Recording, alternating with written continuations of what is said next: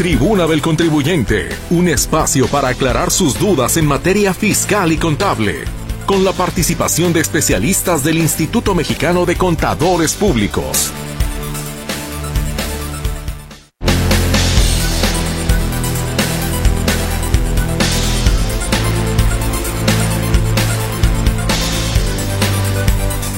Muchísimo gusto, como cada lunes, saludarle, darle la bienvenida y agradecerle, por supuesto, la confianza que usted deposita en esta tribuna del contribuyente, esperando, como siempre, ser útiles para que en todo lo que tiene que ver en materia fiscal y contable, de la mano de nuestros contadores, usted pueda tener la guía que requiere. Muchísimas gracias por estar con nosotros. Muy buenas tardes en nombre de todo este equipo, conformado en esta ocasión y prácticamente como siempre por mi compañera Berenice Flores, quien atenderá sus llamadas telefónicas en el 33 38 13 15 15 y 33 38 13 14 21. A su disposición también, ya lo sabe, tenemos el WhatsApp y el Telegram en el 33 22 23 27 38, suplicándole de manera muy puntual que sea usted tan gentil de revisar su mensaje escrito antes de enviarlo que esté clara la idea, la puntuación, que nos permita dar lectura fiel y entender fielmente también cuál es la idea o la intención de su mensaje, por favor. Mi compañero Gerardo Huerta le saluda en el control de audio. Ante este micrófono su servidora Mercedes Altamirano. Y por supuesto que recibo también con mucho agrado y beneplácito a nuestros señores contadores, que son ahora sí que la materia prima de este programa. Licenciado contador público Juan Ramón Dolagues, ¿cómo está usted? Muy buenas tardes. Muy buenas tardes, licenciada María Mercedes Altamirano y Bolívar. Con el entusiasmo y el gusto de todos los lunes, la saludo a usted, a don Benjamín Luquín, como siempre, mi compañero fiel, que me hace siempre el favor de acompañarme y de componerme las planas, y eso de, de plácito me siento muy bien. Sí, saludos también al equipo Carta Blanca allá en cabina, a todos y a nuestra audiencia radiofónica, que es pues sí, como usted lo dice, licenciada María Mercedes, la materia prima, sí, pura e íntegra de este programa. Y nuestros servicios madrugadores, que mañana, 4 de la mañana, ya en el otoño, pues nos hacen el favor también de sintonizarnos. Muchas gracias a todos ellos. Sí, aquí estamos, sí, y háganos el favor de sentirnos un tanto cuanto, pues importantes, un tanto cuanto dentro de la vida profesional y de sus aspectos legales, fiscales y corporativos, ¿sí? Para que con esa tingencia que siempre nos ha caracterizado, sí podamos serle útil con las respuestas, siempre y cuando usted no sea lo suficientemente claro con su duda, con su consulta, con su régimen fiscal, con su fecha, con sus importes, con todos y cada uno de los aspectos que usted ya conoce y verá sí que esto será cuchillo caliente en mantequilla. Pues muchísimas gracias y bienvenido, contador Olagues, y por supuesto también con mucho aprecio recibimos en este espacio al contador, al licenciado contador público Benjamín Luquín Robles. Bienvenido, buenas tardes. ¿Qué tal, Mercedes? Muy buenas tardes. Igual saludo a mi compañero y amigo Juan Ramón Olagues. Y no es cierto que le ando componiendo las planas, ¿eh? más bien aquí este, estamos en colaboración, este, igual, pareja. Y bueno, pues este sí, nos ayudamos mutuamente, eso sí es cierto.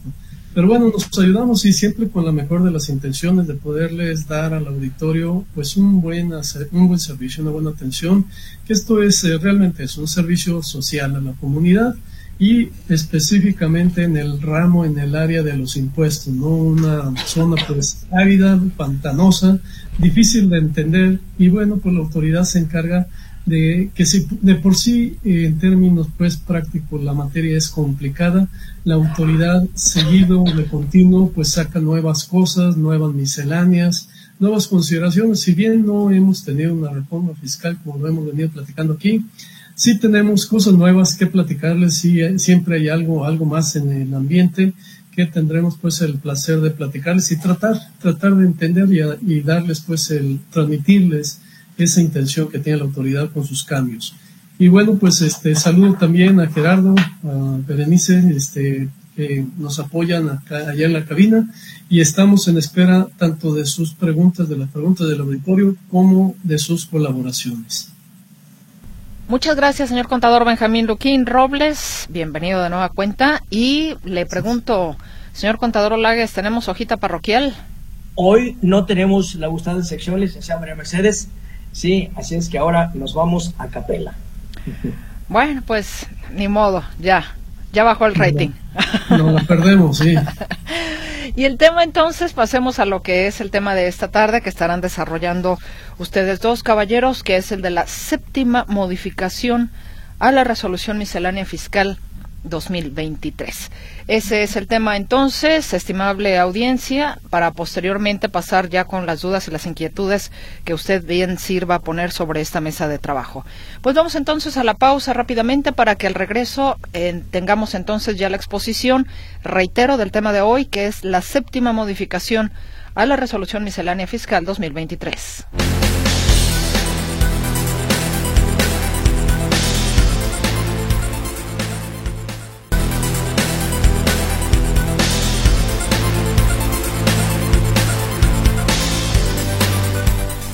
De regreso ya estamos con usted para comenzar con la exposición del tema de esta tarde, la séptima modificación a la resolución miscelánea fiscal 2023.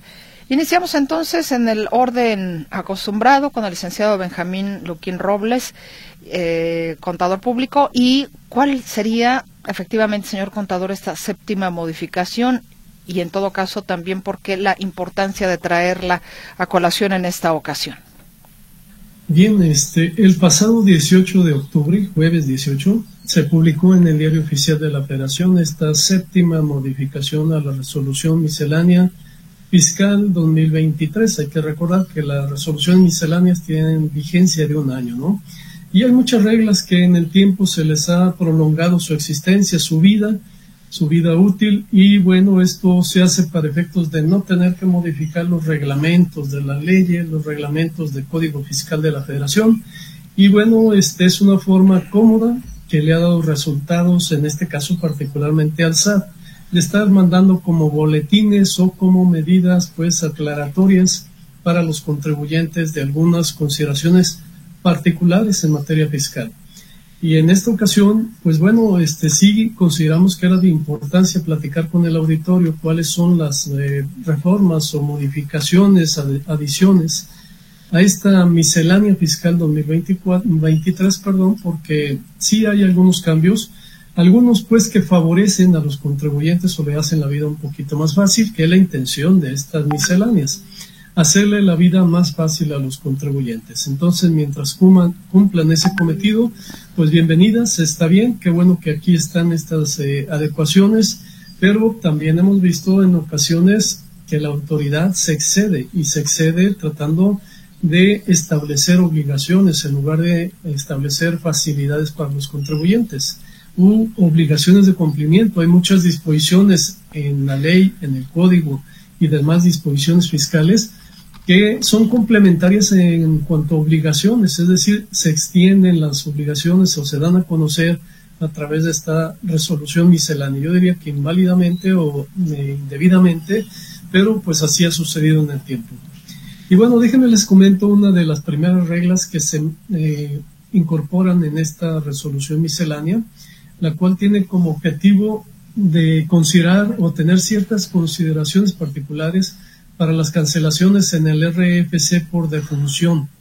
Es decir, aquellas personas que venían desempeñando, personas físicas que venían desempeñando una actividad fiscal y bueno, pues este pasan a mejor vida, podríamos decirlo así en los términos, y en esta regla lo que se dice es que la autoridad fiscal podrá realizar de manera automática el RFC de los contribuyentes por defunción. Sí, esto sin necesidad de que se presente el aviso por parte de los deudos, es decir, de los familiares de este difunto. Entonces, esto pues se entiende como una medida agradable, buena, una buena noticia. Y para esto, pues me imagino que van a estar en contacto con los registros civiles a efecto de poder establecer o conocer que falleció esa persona y pues después de eso proceder a cancelar el registro federal de contribuyentes. Esto será aplicable para aquellos contribuyentes que se encuentren tributando en, o, estaban tributando en sueldos y salarios, así como también para aquellos que estaban tributando en el RIC. También será pues una cancelación automática si es que se llegara a presentar su fallecimiento. Y se extiende un poquito la regla y señala que también será aplicable para aquellos contribuyentes que tienen ingresos por intereses, ingresos por dividendos, o bien cuando existe un aviso de suspensión de actividades previo al fallecimiento, es decir, por actividades distintas a lo que podría ser ingresos por intereses, dividendos, sueldos o RIP, puede ser que se dé la suspensión, la cancelación automática del RFC cuando estos contribuyentes hayan presentado previamente un aviso de suspensión de actividades. Entonces esto le facilita la vida a muchos contribuyentes ya que aquí mismo en esta eh, estación de radio hemos escuchado, nos han consultado contribuyentes sobre qué deben de hacer cuando fallece un contribuyente, un familiar, y nos preguntan pues qué procedimiento deben hacer. Bueno, pues de ahora, de ahora en adelante, de acuerdo a esta regla miscelánea, cuando se den supuestos de salarios, insisto, que tengan ingresos por sueldos y salarios de RIF o dividendos, intereses, la cancelación podrá ser pues automática por parte de la autoridad, sin que se haga ningún procedimiento, sin que se tenga que hacer ninguna, ningún aviso a la autoridad. Y así sigue después una regla 2.5.21 que nos habla acerca de las personas relevadas de presentar aviso de suspensión o disminución de obligaciones. Entonces, este es solamente para suspender actividades. La suspensión de actividades hay que recordar pues que es una facilidad que le da la autoridad, el Código Fiscal de la Federación a los contribuyentes para pues, evitar el tener que estar presentando declaraciones periódicas o anuales. Y señala esta regla que igual que la autoridad fiscal podrá, es decir, tiene la facultad la autoridad de realizar la suspensión en el RPC y disminución de obligaciones en el registro sin necesidad de que estos, estos presenten el aviso respectivo. Esto sucederá cuando los contribuyentes no hayan realizado alguna actividad en los tres ejercicios fiscales previos a la suspensión o disminución. Es un contribuyente que tiene tres años sin presentar declaraciones, sin eh, expedir CFDIs, es decir, sin movimiento alguno de, en sus obligaciones o en sus situaciones fiscales, pues bueno, esta regla le otorga la potestad, la, posibilidad al SAT para que él de manera automática lo ponga en suspensión de actividades, es decir, que el contribuyente ya no tenga que seguir presentando declaraciones periódicas, mensuales o anuales.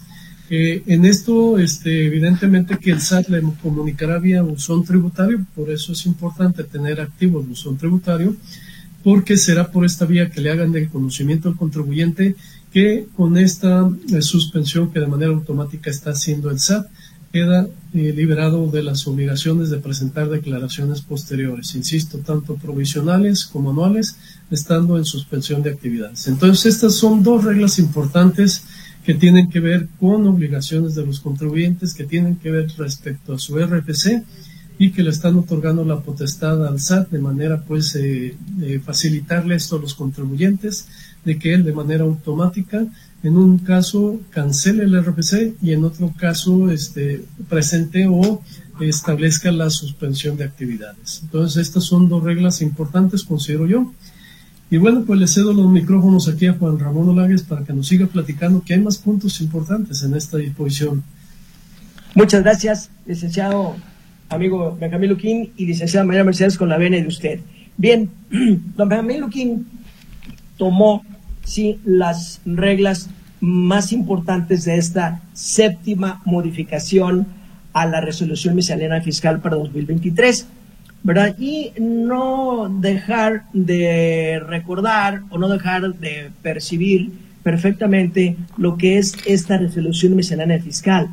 Esta resolución miscelánea fiscal es un documento general de carácter administrativo que por displacencia del legislativo le endilgó al Ejecutivo esta facultad para que anualmente ¿sí? presente, publique este documento de carácter administrativo que la resolución miscelánea no debe ser otra cosa más que si aquel documento administrativo que le debe otorgar a los contribuyentes única y exclusivamente derechos, más no obligaciones, siempre y cuando estén publicados en el diario oficial de la Federación. Quizá esta es una definición romántica que por muchos años prevaleció ahí en el artículo 35 del Código Fiscal de la Federación, Hoy por hoy sabemos bien pues que la autoridad a este documento, a esta resolución miscelánea, la ha utilizado para legislar, para corregir, para lo que se, lo, que se omitió o lo que está mal, corregirlo a través de resolución miscelánea, ¿verdad? Y la Corte le ha hecho el caldo gordo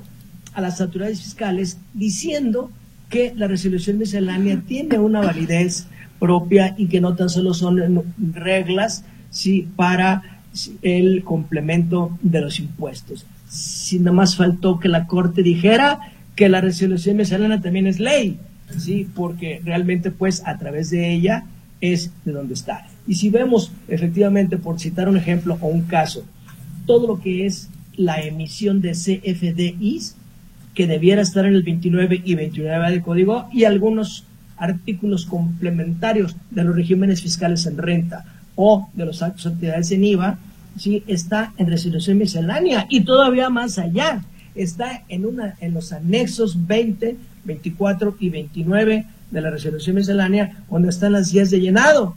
Y a través de otro numeral de esta resolución nos dice que las guías de llenado son de carácter obligatorio.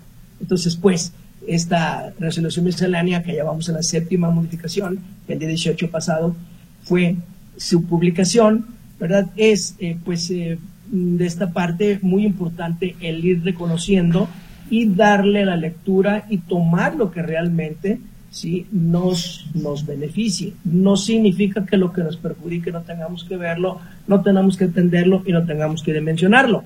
Pero sí, esa es la intención, sí, y esa ha sido siempre la filosofía de la resolución miscelánea. Sí, otro numeralito que está también en resolución miscelánea, el 2.42, 242, donde se derogó el segundo párrafo de la validación de la clave en el RFC. Sabemos que el RFC hoy por hoy sí ha dado y ha ido y pretende la autoridad sí meter al padrón con RFC de todas las personas físicas, incluso las menores de edad. Hoy por hoy se deroga lo de los menores de edad porque realmente el menor de edad, pues, ¿qué caso tiene que tenga un RFC cuando no está adquiriendo la mayoría y para ejercer sus, su trabajo, sus derechos y obligaciones tendrá la necesidad sí, de un tutor o la necesidad de un representante? entonces derogan esta parte. Pero la validación de la clave del RFC es muy importante para todos los trabajadores, para el timbrado en la versión 4.0. ¿sí? Se apareció un numeralito ¿sí? este año en donde la autoridad por única vez le pasa el patrón todo el listado de estos trabajadores para que les confirme el RFC. El problema es que la autoridad únicamente está confirmando los trabajadores que están en activo con a, partir del instante que le solicita esa validación. Los que ya no están en activo, pues ya no los va a, ya nos va a validar. Y yo dijera, si estoy en una omisión de timbrados con mi nómina que no la he hecho de meses anteriores y, y, tenía yo 200 trabajadores y 100 ya no están conmigo, no voy a poder timbrar esos 100 porque la autoridad no me confirma la clave del RFC porque esos trabajadores ya no están en este instante trabajando con el empleador de referencia. Así las cosas, pues, es muy importante si el buscar la manera, buscar la forma de que se confirme el RFC de todos los trabajadores. Otro numeralito también importante es el numeral 2.9.13, que es la aclaración de cartas invitación, exhortos, o comunicados por incumplimiento a las disposiciones fiscales. Sabemos que la autoridad hoy por hoy casi prácticamente si las, los requerimientos ya los ha dejado un poquito de lado y ahora manda esas cartas de invitación, que no son otra cosa que exhortos o que también quizá comunicados o requerimientos porque tienen un número expreso en la clave expresa de lo que es el contribuyente. Y dice la disposición que tratándose, este numeralito, tratándose de comunicados para la promoción y el cumplimiento de obligaciones en materia de presentación de declaraciones emitidos por la Administración Central de Promoción y Vigilancia del Cumplimiento, los contribuyentes podrán realizar esta aclaración presentando o conforme la ficha de trámite 128 CFF, aclaración de requerimientos y obligaciones sometidas o comunicados para promover en cumplimiento en materia de presentación de declaraciones que está contenido en el anexo 1A. Muy importante esa ficha de trámite que está en el anexo 1A y mandarla a través de buzón Y muy importante es que en todos los casos y que a todos los efectos el contribuyente conteste, porque la autoridad siempre le gusta que le contestes y que le digas qué es o cuál es el estatus de lo que ella está solicitando, de lo que ella está invitando o de lo que ella está exhortando. A la autoridad no le gustan los silencios sepulcrales. A la autoridad no le gusta que se quede, ah, no, pues como ya tengo la obligación cubierta, ya no le contestes. No, no, porque la autoridad puede ejercer esa omisión o ese silencio ¿sí? en una situación en contra del contribuyente, aunque el contribuyente sea cumplido. Si hay un comunicado, si hay un exhorto, hay que contestarlo. Si está todo correctamente, mostrarle, mandarle y enviarle toda la información de que está el contribuyente en una situación total y absolutamente regular. Y si hay que corregir o hay que, complementar la información, ¿sí? en donde haya que corregir algo, hay que hacerlo del conocimiento de la autoridad para que de alguna manera, sí, y de alguna forma la autoridad esté, pues, eh, eh, tanto, esté enterada de qué es lo que en un momento dado le está el contribuyente aclarando. Y luego el numeralito 3.124, pago de recargos por diferencias derivadas de la aplicación de un coeficiente menor en pagos provisionales. Ya lo hemos comentado aquí, la autorización que tiene en un momento dado que solicitar un contribuyente que pretende disminuir el coeficiente de pagos provisionales. Aquí este numeralito aclara que para estos efectos, en el caso de que esta proyección haya excedido del 10% y haya recargos, en lugar de realizarse mediante la presentación de declaraciones complementarias en pagos profesionales, esta deberá irse hasta el anual. Esto es doloso y esto es ventajoso. ¿Por qué? Porque realmente si es en pago profesional, técnicamente debe ser el pago profesional que corresponde en donde yo me equivoqué y no esperar hasta el anual. Si sabemos bien que el ISR es un impuesto anual, el mandarlo hasta el mes de marzo es un plazo mayor y lógicamente la autoridad, si de manera alevosa, pretende cobrarle más recargos al contribuyente que los que le corresponden. Sí, entonces, pues realmente este numeralito está ahí y ah, tendríamos que valorar porque realmente repetimos, es disminución al coeficiente de los pagos profesionales, no de la anual. Si por otro lado hay un numeralito, el 3, 1336, en donde suspenden el RFC de contribuyentes del reciclo de los inactivos. Para estos efectos, dice la ley que cuando la autoridad detecte que los contribuyentes personas físicas que tributan en el reciclo es decir, título cuarto, capítulo segundo, sección cuarta, en el ejercicio fiscal no hayan emitido comprobantes fiscales, no hayan presentado pago mensual alguno, así como la declaración anual del ejercicio fiscal 2022, podrá suspenderlos en el RFC sin que medie solicitud del contribuyente. Es decir, la autoridad de manera directa, al percatarse de los supuestos que ya expliqué, ¿sí? inmediatamente los va a suspender del padrón y aquellos que sean suspendidos en estos términos podrán presentar el aviso de renovación siempre y cuando su situación quede regularizada. Pues prácticamente, Benjamín, no sé si tú tengas algún otro numeralito dentro de lo más importante de esta resolución miscelánea, ¿verdad? Pero en nuestra opinión, sí, estos son los numerales más importantes de la séptima modificación a la resolución de la miscelánea fiscal 2023. ¿Algo que acotar, contador Loquín? Eh, rápidamente, nada más este, mencionar una reglita que por ahí me hace ruido, que es en relación a las contribuyentes, um, personas morales eh, no lucrativas, que es a las donatarias autorizadas, en donde cada año ellos deben refrendar o deben obtener una autorización para que puedan seguir siendo considerados como donatarias autorizadas. Y en esta ocasión incluye una regla 3.10.4 que habla que al concluir el ejercicio fiscal autorizado se, se considera como autorizado sin que sea necesario emitir un nuevo oficio por parte del SAT.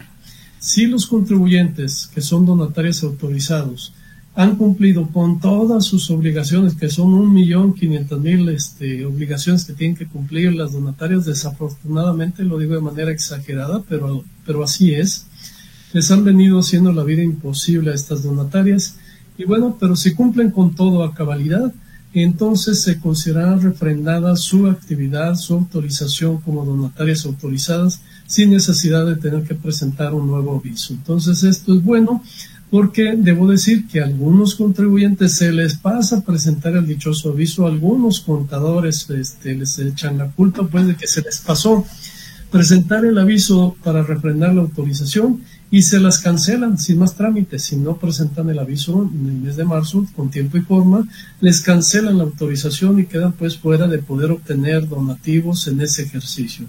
Entonces aquí lo que está diciendo la autoridad, oye, pues eres un contribuyente cumplido, eres un donatario autorizado eh, por el SAT y cumpliste cabalmente con todas tus obligaciones, está bien, te premio, te reconozco y te reprendo la autorización sin que tengas que venir a presentarme un aviso. Entonces creo que vale la pena tomar en cuenta esa, esa reglita. Bueno, gracias, eh, caballeros, por la exposición entonces del tema de hoy, la séptima modificación a la resolución miscelánea fiscal 2023. Vamos a ir al corte comercial para regresar entonces ya y dar voz a nuestra audiencia. No tardamos.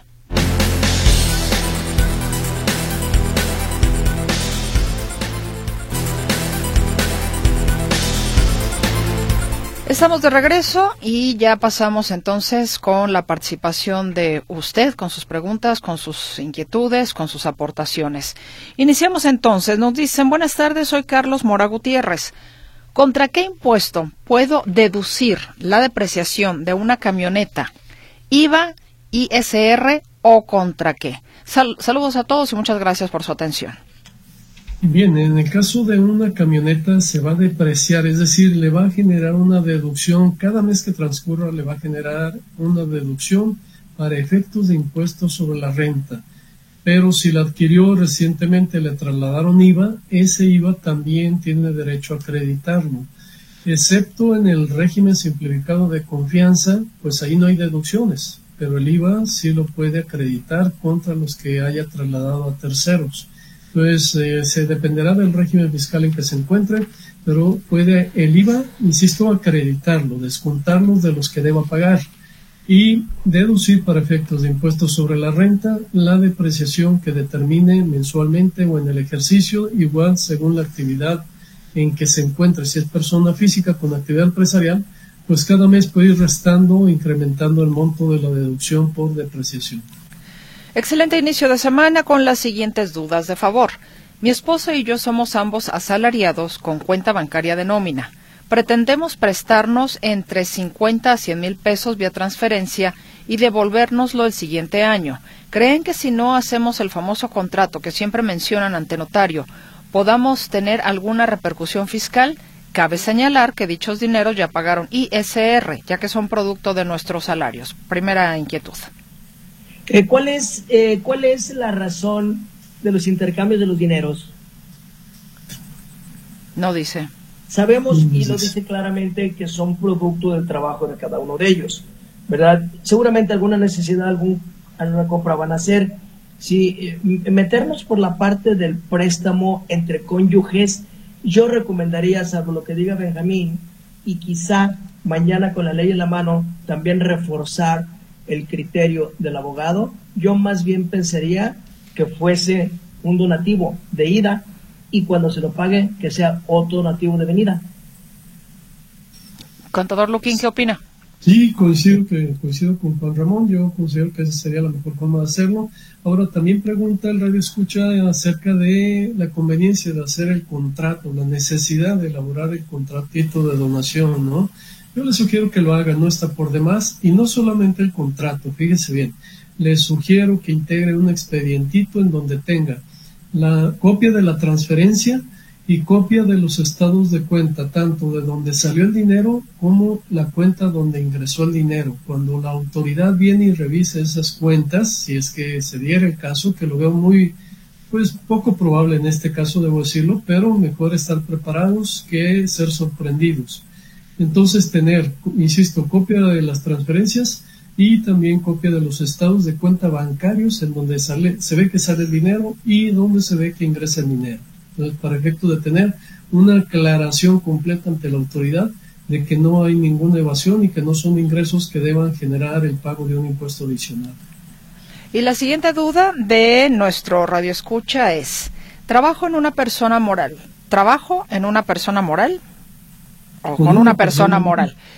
Y en días pasados, un proveedor, persona física del RIF, nos facturó servicios de apoyo de logística para un evento, pero nos desglosó retención de ISR. Le regresamos la factura y le dijimos que él, por ser RIF, no tiene que desglosar retenciones. ¿Esto es correcto? Como siempre, agradecido con su asesoría. Saludos cordiales. Efectivamente, no tendría que eh, proceder ninguna retención por estar él en, en una actividad empresarial. Estamos hablando de impuestos sobre la renta, si bien entendido. Eh, impuestos sobre la renta, sí. Por tratarse de RIF. Sí, ajá. es un proveedor, persona física del RIF. O sea, eh, sí, nos dijo, nos dijo Rick, eh, lo que dice Benjamín, yo estoy totalmente de acuerdo. ¿verdad? Aquí la, la, el concepto nos dice que es este servicios de logística. Apoyo de logística para un evento. Ajá. Apoyos de logística para un evento. Eh, eso me gustaría que fuese un tanto cuanto más claro, ¿verdad? Logística del evento, ¿qué es? ¿Se le acomodan las mesas, sillas o qué? ¿Verdad? O le puso así, porque si es el arrendamiento, ¿sí? De los bienes muebles, ese sí tiene retención de IVA. Sí, sí, correcto. Entonces, a lo mejor si le andan pretendiendo disfrazar, bueno, pues entonces vuelvanos a hablar y díganos en qué consiste si el acondicionamiento de esa logística. Continúo. Eh, saludos amigos contadores. Tengo unas preguntas. Primera, ¿se puede cambiar un terreno por una casa u otro terreno igualmente escriturado y dar aviso al SAT que solo es un cambio de propietarios o hay que pagar impuestos? En ese caso estamos hablando de permutas, estamos hablando de dos compraventas perfectas, es decir, se tienen que pasar por escritura pública las dos operaciones y las dos operaciones podrían causar impuestos según el tratamiento fiscal para cada una de ellas y obviamente pues los costos que puedan tener este, los costos comprobados de adquisición de cada bien si la casa la pueden o desean pasarla como enajenación de casa habitación, pues podría calificar para la exención del artículo 93, pero los terrenos no tienen ningún tratamiento especial y necesariamente se trataría como una enajenación. Para efectos fiscales en la permuta se entiende que hay dos enajenaciones. Sí. La segunda pregunta de Adrián, que es nuestro radio escucha, ¿cuál es la cantidad mínima que se puede depositar o transferir mensualmente al banco? Pues me dicen que hay una cantidad que no se debe de rebasar mensualmente.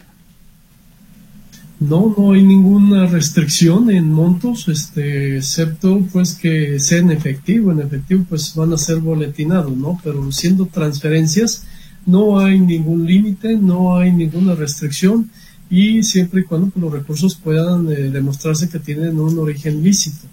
Porque hay que recordar que los bancos tienen sus filtros y cuando ven comportamientos irregulares eh, que no eh, califican con el perfil del cliente, tienen obligación de dar aviso a la Comisión Nacional Bancaria y de Valores o en ocasiones directamente a la UIF. Tercera y última, y respecto a donaciones, ¿cuál es la cantidad mínima anual que se puede donar a un hijo sin avisar al SAT o cómo se le avisa de dicha, de dicha donación? Hasta 600 mil pesos eh, pueden ser las donaciones que no se tendría la obligación de manifestarlo en la declaración anual, pero hay que ver que no haya tenido ni más préstamos ni más donaciones a lo largo del ejercicio para que, porque se acumulan, es decir, no, no es eh, que sea un solo acto, hay que ver que no haya más actos que sumados excedan los 600 mil pesos. Ah, son préstamos, perdón, son préstamos, donaciones y premios. Sí. en, lo en lo personal, cada uno de, en lo particular o en global, como Don Benjamín lo explicó, sí, arriba de 600 hay que informar. Anónimo, ¿cuánto se paga de impuestos por la venta de una casa? En este caso, la casa es herencia para seis hermanos.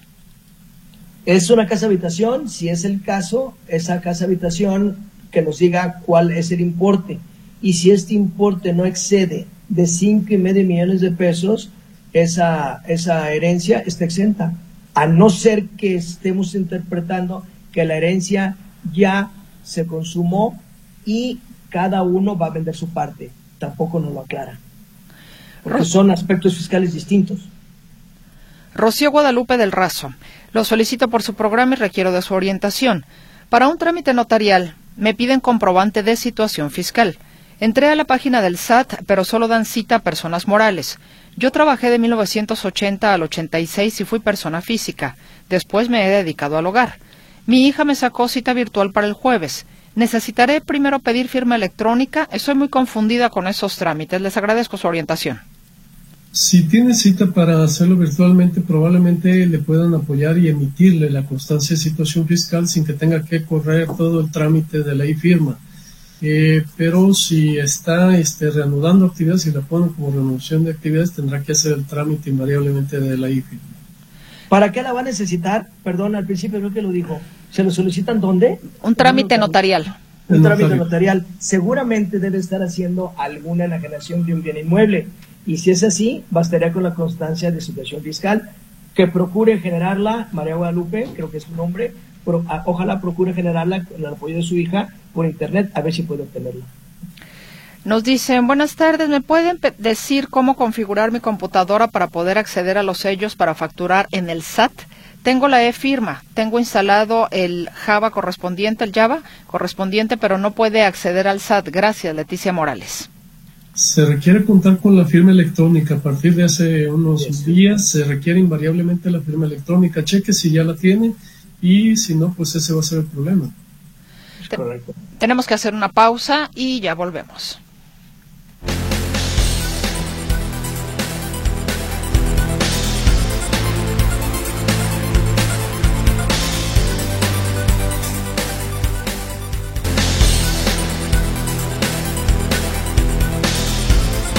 Regresamos con más inquietudes de nuestra audiencia para los señores contadores Olagues y Luquín. La Georgina Ramírez nos dice, yo estoy en el régimen RIF, ya tramité y obtuve mi e-firma.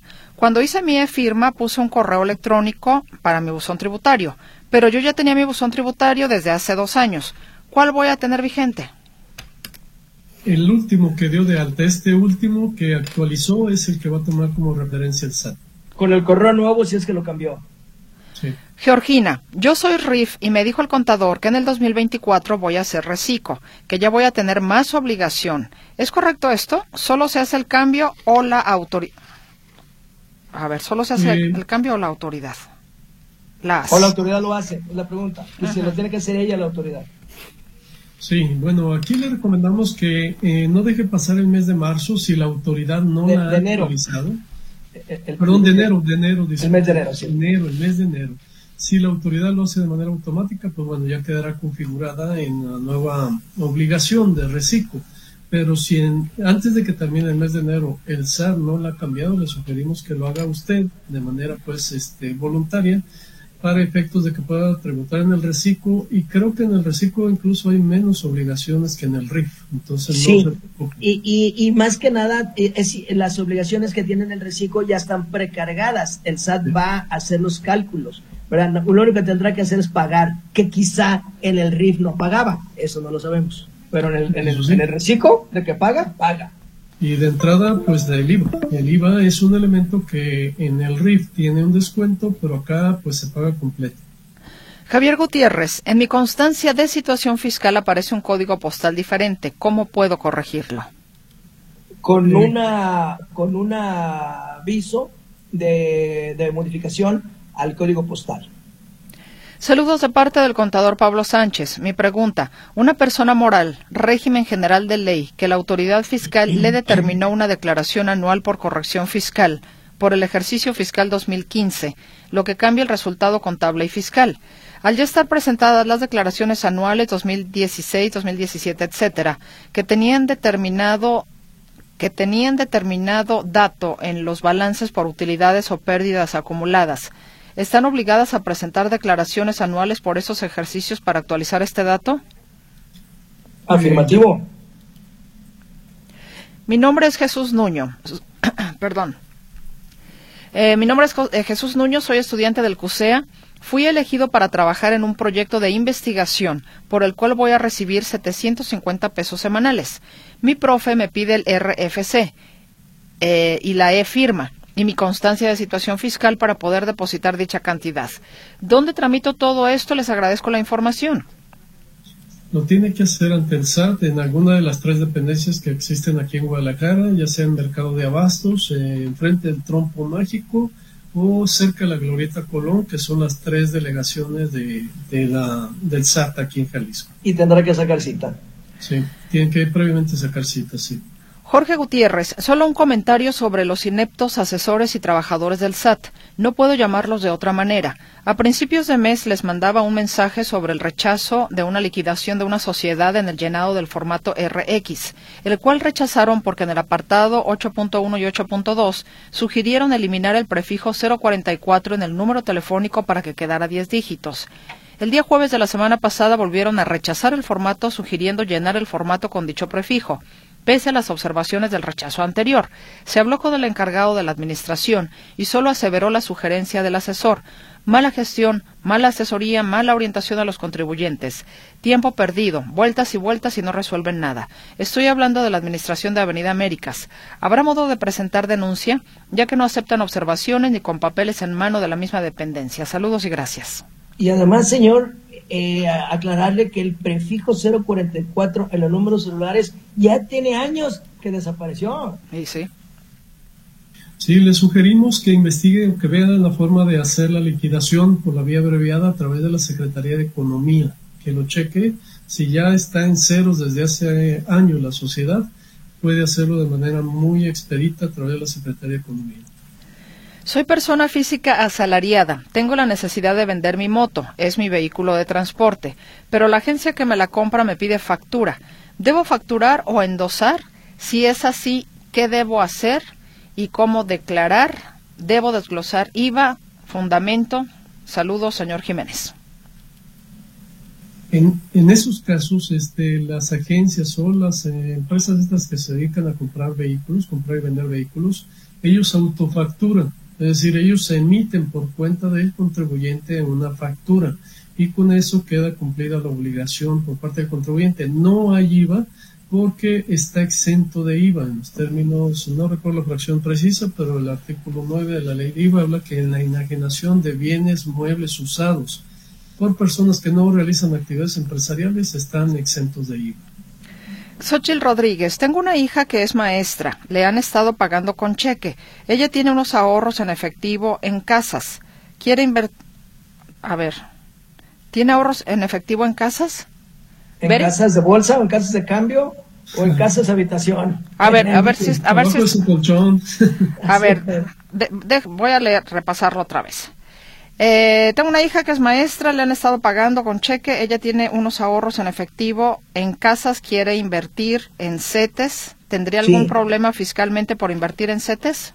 No, ninguno, porque todo su sueldo de maestra lo invierte ahí, lógicamente buscar la tasa y este, acumular los intereses que se generen. Sueldos, salarios e intereses tendrá obligación de prestar declaración anual, sin problema.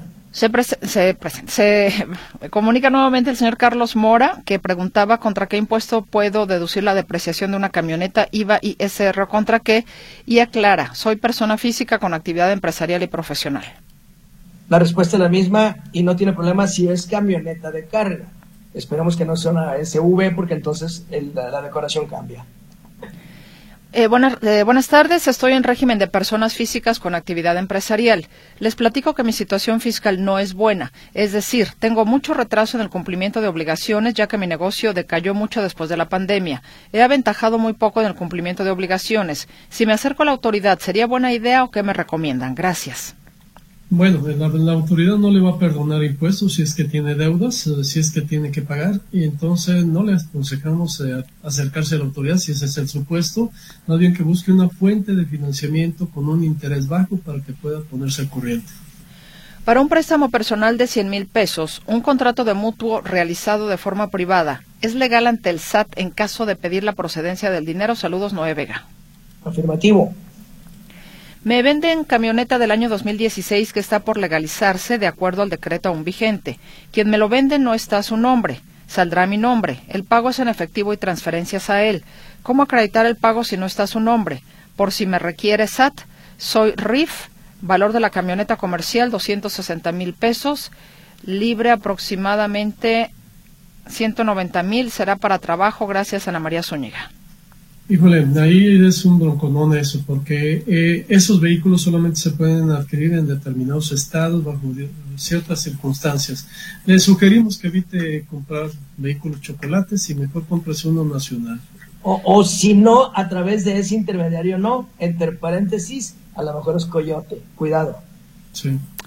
También aquí, bueno, la persona anónima que decía que cuánto se paga de impuestos por la venta de una casa, que es la herencia para seis hermanos, aclara, se va a vender la casa y se dividirá el importe de la venta. La sentencia ya está y dice dos millones y medio.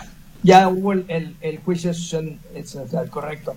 Sí, eh, alguno de ellos sí puede demostrar que en esa casa ahí vivió y puede reunir la documentación, en un momento dado puede quedar exento. Contadores, ya tengo la firma, ya tengo el Java, al querer entrar a los sellos no entrar a los sellos no puedo, por favor, ¿qué hago? Es la persona que les comentaba pues de que no lo podía eh, configurar en su computadora. Sí, para su certificado digital ya tiene todo, entonces cambia de navegador. Para el contrato de donación entre cónyuges, si varía la cantidad mensual, ¿debe hacerse uno por cada donación? Pregunta la señora López. Le sugerimos hacer uno solo por el monto total una vez que conozcan los montos totales. Soy RIF o quiera saber si puedo hacer una factura por ventas a público en general y qué uso de CFDI, régimen fiscal y qué concepto. En mi catálogo no hay uno de 0101010, doy servicios de fumigación. Ese se lo da, está usted en, cuenta, en mis cuentas, la autoridad en automático le genera todas esas preguntas que nos acaba de hacer. Chéquelo, por favor. La persona que quiere vender su moto, pero la agencia que se la compra le pide factura, dice, entonces en definitiva no debo facturar y la factura la deben hacer ellos entonces y qué fundamento fiscal tiene persona física asalariada. Asalariado, basta con el endoso de la factura. Dice es suficiente y lo demás que se haga pelotas, sí, el comprador. Entonces ese sería su argumento porque pregunta qué fundamento les indico por lo de la autofactura que ellos deben hacer. Eh, exactamente. Sí, lo va a hacer lo que don Benjamín quien explicó, pero el que endose la factura, que dé sus datos, su copia de su INE y su información para que le generen el, el, CFDI. Ana, Ana Manjarres, tenemos una casa que la queremos vender. El dueño de la casa tiene 87 años. ¿El señor va a necesitar su constancia de situación fiscal para vender la casa? ¿Y cuánto tenemos que pagar de impuesto? ¿Qué porcentaje es? Si es su casa habitación, podría calificar para la exención que ya nos hemos referido, pero sí va a requerir contar con su eh, registro federal de contribuyentes y su situación activa. Y su constancia de situación fiscal. De situación fiscal, entonces sí tienen que tramitar la firma. Anónimo, en casa llegan mensajes de Coppel a una hermana que no tiene cómo pagar pues su esposo se peló y ella afirmó que aconseja. Creo que para la ley en la mano mañana sería un buen caso. Mañana, mañana, martes y bueno, mañana martes va a ser Seguridad Social con la licenciada oh, Claudia del Rocío Álvarez. Eh, el jueves con el licenciado Alfonso Tadeo, creo que ahí le podemos dar mejor una respuesta. Y bueno, se nos acabó el tiempo. Muchísimas gracias, señores contadores, muy gentiles como siempre. Juan Ramón Olagues, Benjamín Luquín. Muchas gracias por la invitación y muy buenas tardes. Buenas tardes. Y a usted por el favor de su escucha. Mil gracias. Hasta el próximo lunes en una emisión más de la Tribuna del Contribuyente.